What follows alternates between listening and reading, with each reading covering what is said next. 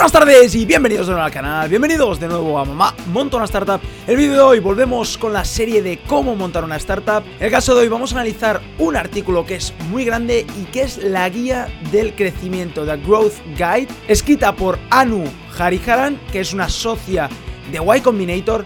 Dentro de esta guía hay unos cuantos artículos, es decir, la guía es bastante grande y hoy vamos a analizar uno de ellos Básicamente nos va a hablar toda la guía sobre cómo hacer crecer tu startup. Sobre todo los artículos van sobre cómo hacer este crecimiento, cómo plantearlo, cómo ejecutarlo y cómo hacerlo de la mejor manera posible. Así que para analizar este gran artículo vamos a ir ya a la pantalla. ¡Let's go! Vale, como que veis aquí, Growth Guide, How to Set Up, Staff and Scale a Growth Program, hecho por Anu Hariharan, que es la socia. Aquí nos pone que el consejo de los 25 expertos en growth de top startups que han pasado por Y Combinator. Básicamente nos viene a hablar esta pequeña introducción. Él nos habla sobre todo de la diferencia entre growth hacking y el growth, ¿no? Y el crecimiento, ¿no? El growth hacking nos dice que para el corto término está muy bien, para conseguir esos primeros usuarios es necesario y está súper bien, ¿no? Para conseguirlos. Pero el, el que quiera hacerlo a largo término, si quieres hacer una estrategia de crecimiento a largo término, a largo plazo nos habla de que ya no, no nos vale solo con growth hacking, sino que tienes que establecer una gran estrategia de crecimiento con un equipo dedicado exclusivamente al crecimiento, ¿no? Dice, startups that have seen amazing growth have developed teams. las startups que mejor crecimiento han tenido han sido esas que han desarrollado equipos dedicados exclusivamente al crecimiento, incluso teniendo los procesos intencionales y muy focused, muy centrados en las métricas y en la experimentación y en ver este crecimiento y hacerlo posible, ¿no? Nos habla sobre todo de la primera empresa que creó este equipo de crecimiento, porque obviamente no tienen, no es un equipo de marketing dedicado al marketing, no es un equipo de producto en sí, sino es un equipo directamente dedicado al crecimiento, que toca todas las facetas, ¿no? Nos dice que el primero, el pionero, el que inventó esto fue Facebook, ¿no? Y obviamente aquí nos pone, pues, que Facebook le ha ido súper bien, ¿no? Porque empezó haciendo esto cuando tenía más o menos 50 millones activos al mes y ahora ya llega a los 2 billones, o sea que le ha ido francamente súper bien, ¿no? Y de que es uno de los que recomienda más hacer este equipo de crecimiento y que de verdad demuestra que hacer un equipo de crecimiento de growth focalizado solamente en growth es de lo más interesante, lo que mejor puede ir para hacer crecer tu startup lo mejor posible, ¿no? Y de que el equipo de Y Combinator, que también tiene un equipo de growth que se llama Continuity Team, y de que tiene muchas preguntas de startups sobre este tema, ¿no? Y por esto han decidido coger a 25 fundadores ex, Y Combinator, ¿no? Para hacer, mira, fijaros, ¿eh? Facebook, Airbnb, incluso ni, ni, de, ni de Y Combinator, Uber, Stitch, o sea, fundadores de mucha calidad, ¿no? Sobre todo para hacer esta guía del crecimiento para startups. Como veis, hay estos tópicos cuándo invertir en growth, que es el que hoy vamos a hacer, este es el que hoy vamos a hacer, pero también tenemos cómo crear un equipo de growth, que lo haremos en semanas próximas, y cómo hacer, cómo trabajar ese primer año con el equipo de growth, ¿no? Y también cómo tendría que ser el porcentaje dentro del equipo, ¿no? Esto lo vamos a analizar en próximos episodios, pero hoy nos vamos a centrar en cuándo invertir en growth. Tener en cuenta en no hacerlo antes de tiempo, que es lo que nos explican ya aquí, ¿no?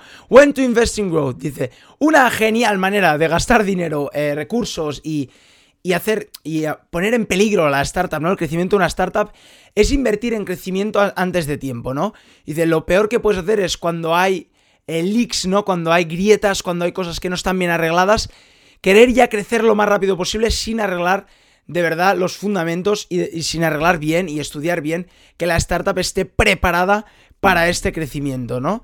Y dice, cuando no ves que todo va bien, dedícate a preparar la startup, sobre todo para el crecimiento, ¿no? No intentes invertir más en crecimiento, sino nos pone aquí, dice, eh, put major ad dollars into growth until you've ensured you don't have leaky bucket, ¿no? No tener esas grietas, no tener esos fallos que el crecimiento puede que te hagan caer y cerrar en algún momento, ¿no? Nos dice aquí que si de verdad quieres tener este growth approach y te gusta esta, este growth, lo que puedes hacerlo es usarlo. Nos pone aquí que Stitch Fix lo usa, eh, incluso fichó un, product manager de retention para tener experimentos, sobre todo para no tener esas grietas, sin, sin, centralizarse en el crecimiento. Básicamente era arregla los problemas desde un punto de vista de crecimiento. Esto lo hizo Stitch Fix y se ve que les fue muy bien, ¿no? Pero básicamente lo que nos dice aquí es que no inviertas antes de tiempo en crecimiento. Arregla bien todo lo que tengas, todos los fallos que veas y sobre todo nos hablará de la retención. Antes del crecimiento busca la retención. Busca que de verdad tu producto esté solucionando los problemas y que el mercado lo esté aceptando, ¿no? Aquí nos explica cómo, Anu nos explica cómo comprobar la retención. Sobre todo nos habla de un checklist, de una serie de cosas que tienen que pasar para que la retención sea correcta o no. Tienes que mirar una serie de cosas, ¿no? Esta checklist, ahora la veremos. Hay unas métricas y una data que necesitas ver para decidir si el crecimiento, si eres apto para el crecimiento o no. Es decir, si tu retención es buena o tu retención todavía no es tan buena, ¿no? Y te tienes que centrar más en la retención. Básicamente hay unas las cuatro cosas de la checklist. Vamos a empezar por la primera. La primera es escoge bien las métricas clave, ¿no? Las set, la right set of metrics, las métricas clave, ¿no? Dice pick a leading indicator, coge un indicador clave, ¿no?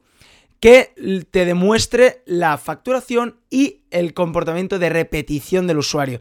Dice, no cojas métricas banales, vanity metrics, ¿no? Que se, dicen, como por ejemplo, mucha gente habla de descargas de apps, ¿no? Y, no, esta no, ¿no? Lo que tienes que hacer, o eh, páginas, veces vistas tu página web, no, lo que tienes que coger es las métricas clave que te indiquen si la facturación puede crecer y cómo está repitiendo el usuario, ¿no? En el caso de Marketplace lo que nos dice es que tienes que coger dos métricas, tanto las de las del, las de la demanda como las del lado de la oferta, ¿no? Por ejemplo, aquí nos pondré ejemplo Airbnb y Uber. Básicamente casi todo el artículo está centrado en Airbnb, después veremos sus métricas del principio, pero veremos Airbnb y Uber, por ejemplo, Airbnb en el lado de la demanda, ¿no? Dice Rebook Rate, el porcentaje de consumidores que después de coger una noche con un Airbnb repite, ¿no? Esa métrica creen que es brutal, ¿no? El porcentaje ese.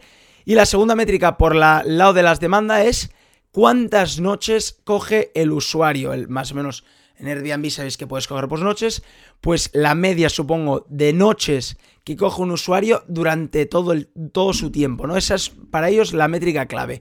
Por el lado de la oferta es cuántos hosts hay, el porcentaje de hosts que están activos, que tienen sus casas, cuántos de estos están activos y cuántos bookings tiene cada host activo por no, eh, en total, ¿no? Durante, ¿ves? Durante el tiempo de que lo estudian, ¿no? Más o menos supongo que debe ser un año, más o menos.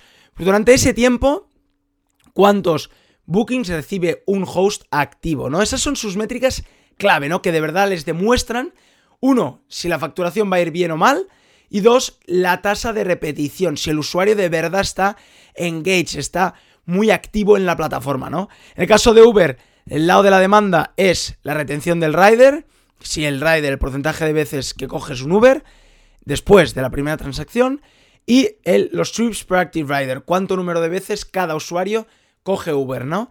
En el caso de la supply es la retención del conductor y lo mismo, en este caso es los trips per active driver, ¿no? Los, los, la, los trayectos que hace cada conductor de Uber, ¿no?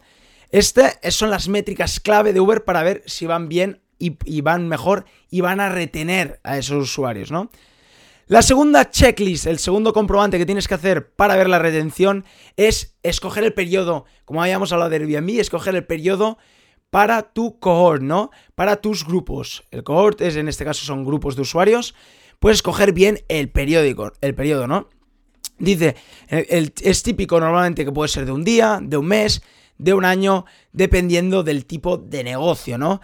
Aquí nos pone que para empresas jóvenes es mejor tiempo corto y para empresas ya maduras es más el tiempo largo, ¿no? En este caso tenemos dos ejemplos que tienen diferentes eh, periodos ¿no? de tiempo en, en cohorts. En Airbnb, en el caso de Airbnb, como la velocidad es lenta, obviamente puedes coger cinco noches, ¿no?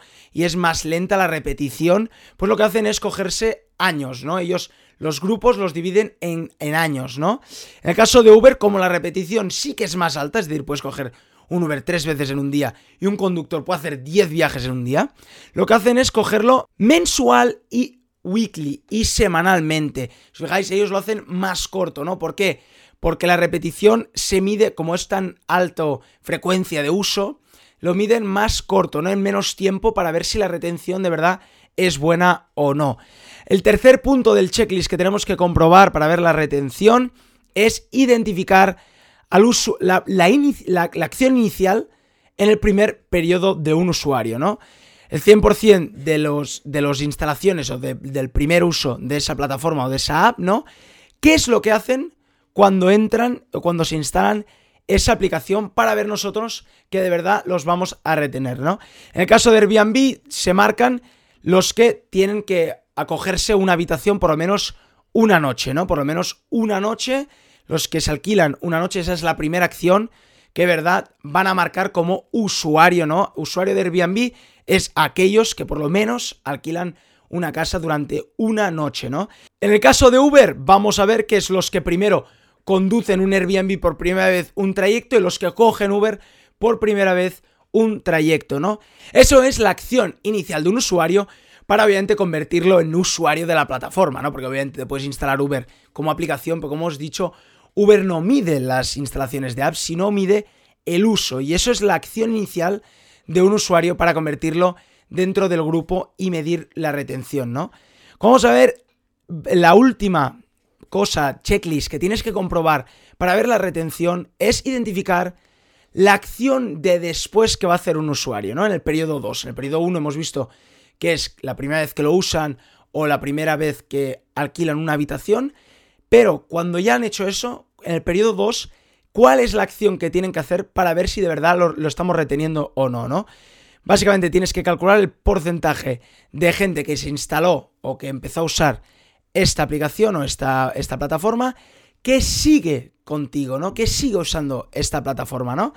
En el caso de Airbnb lo que miran es el porcentaje de install base que vuelven a alquilar una habitación en ese año, ¿no? En el caso de Airbnb era un año, que vuelven a alquilar una habitación tanto los que tienen una casa como los que van de viaje, ¿no? Los que alquilan una casa para dormir unos días. Miran el porcentaje de gente de que se instaló que primero usó esta, esta plataforma, que vuelve a usarla, ¿no? En el caso de Uber debe ser parecido, ¿no? Es el porcentaje de riders que cogen Uber cada mes desde la primera acción, ¿no? Desde la primera vez que usaron Uber, cada mes, ¿cuál es el porcentaje de riders, ¿no? Que vuelve a usar Uber, ¿no? básicamente lo que miran es la retención. Eso es, para mirar la retención es cada mes cuántos usuarios que la primera vez que su primera acción fue coger un Uber, el primer mes, en el segundo mes, cuáles de ellos vuelven a usar Uber, ¿no? Esa será su identificación de la acción follow-on, la acción que tienen que hacer los usuarios para continuar siendo usuarios de la plataforma y así poder estudiar la retención, ¿no? Básicamente volvemos a repasar las cuatro to do para ver el checklist, ¿no? De retenciones. Básicamente coger las métricas correctas, en el caso para estudiar la retención, que te indicarán el revenue, la facturación y el comportamiento de repetición. Dos, definir muy bien el tiempo. Y tres y cuatro es, uno, identificar lo que es una acción inicial para convertirse en usuario. Y dos, cuál es la acción que tiene que hacer en el periodo 2 para seguir siendo usuario, ¿no? Básicamente aquí Anu nos explica la diferencia entre buena retención y mala retención, porque obviamente tú verás esos números y qué es buena retención o mala retención, 30%, 40%, 10%, ¿es buena retención o es mala retención? Es verdad que cualquier fundador que estéis viendo este vídeo diréis, bueno, yo tengo esto, ¿qué es bueno o malo? Aquí Anu nos explica si es bueno o malo. Nos explica en tres, en tres cosas, no en tres puntos. La primera es Stable Long Term Retention. Nos habla de que la retención a largo término tiene que ser estable. ¿Cómo lo vemos? Porque la retención, obviamente, del periodo 0 al periodo 1 va a bajar mucho los usuarios, es obvio. Todos los que se le instalan y que a lo mejor la prueban, pues no van a seguir usándola. Pero sí, los que la han probado ya dos o tres veces, lo que tiene que hacer es alinearse mucho, nos dice aquí, con el axis, con el eje de las X, ¿no? En este caso, nos habla aquí, nos pone un ejemplo, ¿no? Nos dice básicamente que del primer periodo va a bajar, pero que después se va a mantener. Aquí vemos el, cohort analysis de Airbnb, ¿no? Como vemos, del periodo 0 al 1 baja muchísimo, es, obvio, del, todos los que lo han usado por primera vez lo han probado, no les va a gustar a todo el mundo, pero sí que vemos a los que repiten, que es decir, que les ha gustado, se va alineando muchísimo con el eje de las X, va siendo mucho más plano, ¿no? ¿Qué quiere decir? Que es bueno, es decir, que los que lo han repetido siguen repitiendo y no va bajando, es decir, que después de la segunda vez que lo usas, la experiencia no es tan mala como para dejarlo usar, sino que de verdad te has engageado, te ha, te ha gustado mucho, te han retenido y sigues usándolo, ¿no? En el caso de Airbnb vemos porque lo están petando, vemos que sí, que de verdad las, se están alineando mucho con el eje de las X, ¿no? Este es la primera punto para determinar si la retención es buena, ¿no? Stable Long Term Retention, que la retención a largo término sea estable. La segunda es que la retención a largo, a largo término se alinee, tenga la media, ¿no? O esté por encima incluso de tu vertical, ¿no? Y de claro, es obvio que dentro de tu benchmark de todos tus competidores, tienes que tener por lo menos la retención mejor, ¿no? O, por lo menos igual o parecida que los, tus competidores de tu vertical.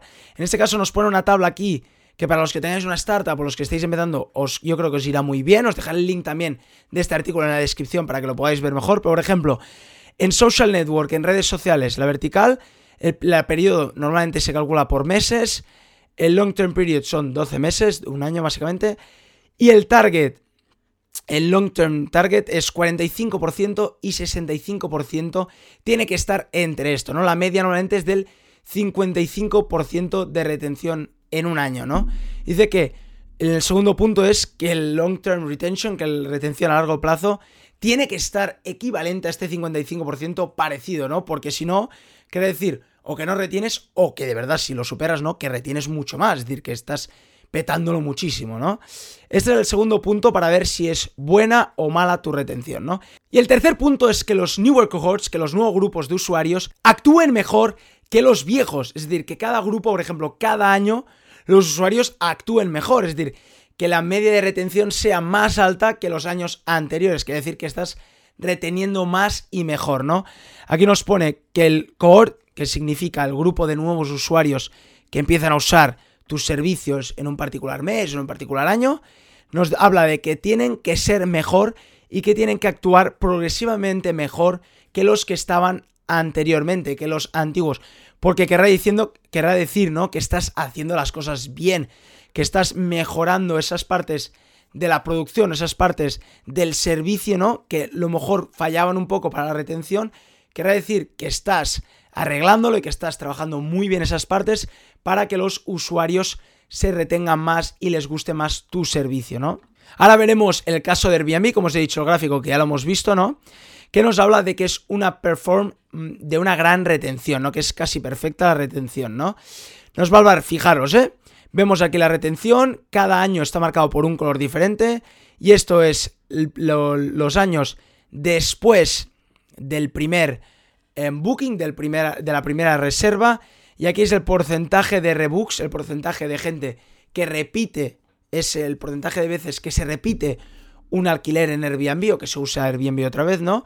Y esto es el año tras la primera reserva, ¿no? Vamos a ver los años, si os fijáis, del año 0 al año 1, pues sí que baja mucho, sí que hay muchos usuarios que dejan de usar Airbnb, pero si os fijáis del año 1 al año 5 se estabiliza. Ese es el primer punto, ¿no? Se tiene que estabilizar a largo plazo, ¿no? Los que lo usaron en el año 0, en el caso del año 1, se han estabilizado a largo plazo. Y como veis, a partir del año 1, como veis en el azul, el naranja, el gris, el amarillo y el azul, que son 2, 3, 4, a partir del primer año suben, o sea, mejoran el año 0, que era el punto 3, si os fijáis, mejoran la retención, mejoran la repetición de uso, quiere decir que la retención está yendo muy bien y que Airbnb está haciendo las cosas muy y muy bien, ¿no? A partir de aquí vamos a hablar de cómo construir un equipo de growth, pero esto lo vamos a hacer la semana que viene. Así que si os gusta este vídeo, por favor, y esta serie y este artículo, dejarle un buen like, ¿no? Para seguir con este artículo de growth, ¿no? Bueno, pues hasta aquí el vídeo de hoy. Espero que os haya gustado. Espero que os esté gustando la serie de cómo montar una startup y el artículo y la guía de cómo hacer crecer tu startup de la mejor manera posible. Si os gustó el vídeo, acordaros de darle un buen like y acordaros de suscribiros a mi canal. Y como cada día, nos vemos mañana con otro vídeo. ¡Chao!